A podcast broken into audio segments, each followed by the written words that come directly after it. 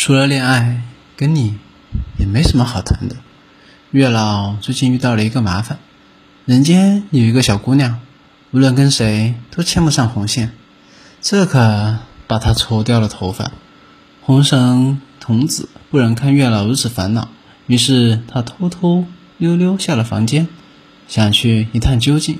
他变成了一个快递小哥，去小姑娘门口送快递。他站在门口敲了敲门，说：“你好，您的快递到了，来了来了。”门开了，一个戴着圆框眼镜的小姑娘捧着平板电脑开了门，电脑里正放着韩剧《放羊的星星》。小姑娘正低头看着韩剧，红线童子端详了一会儿，他瘦瘦小小的，一副小鸟依人的样子，不应该呀。你好，请签收一下。哦哦。小姑娘抬头望了望他，他的脸一下就红了。他颤抖着接过笔，飞快地签了名字，正要关门，红线童子伸手撑住了门，请等一下。我们公司有个调查问卷，方便问一下您几个问题吗？哦哦，他皱了皱眉头说：“请问您谈过恋爱吗？”他听到这个问题，脸更红了，用颤抖的声音说：“不，不好意思，这这是私人问题，我我不想回答。”说完，他就关了门。他叹了一口气，随手一变，变出了一根红绳。再伸手敲了敲门，女孩打开了门。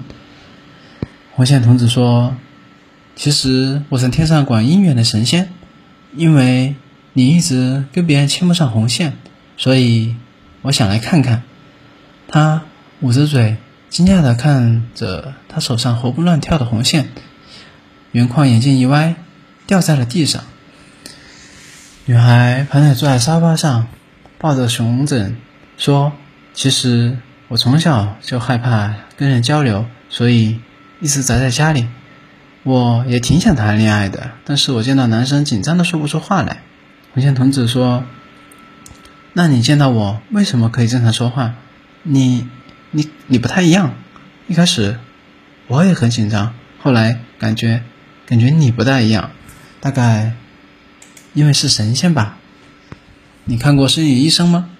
看过。”他说：“不像是生理问题。”红线同志摸了摸下巴，皱着眉头说：“这可难办了。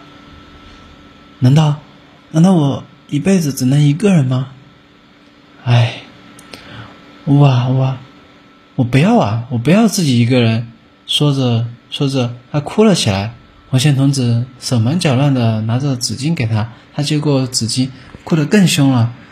呜呜呜！一辈子都是单身狗，我好可怜啊！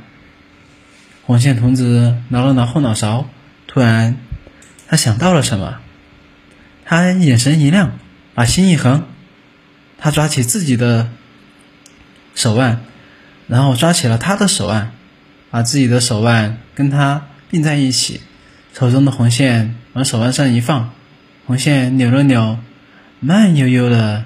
在两个人的手腕上绕了一圈，最后结成了一个圆，消失不见了。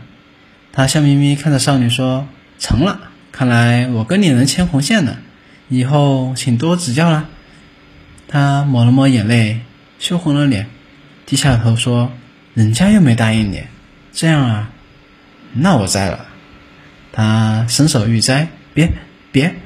少女一把抓住了他的手，望着他。促狭的表情，他脸更红了，扭过头去，轻轻地说：“就就就给你个机会吧。”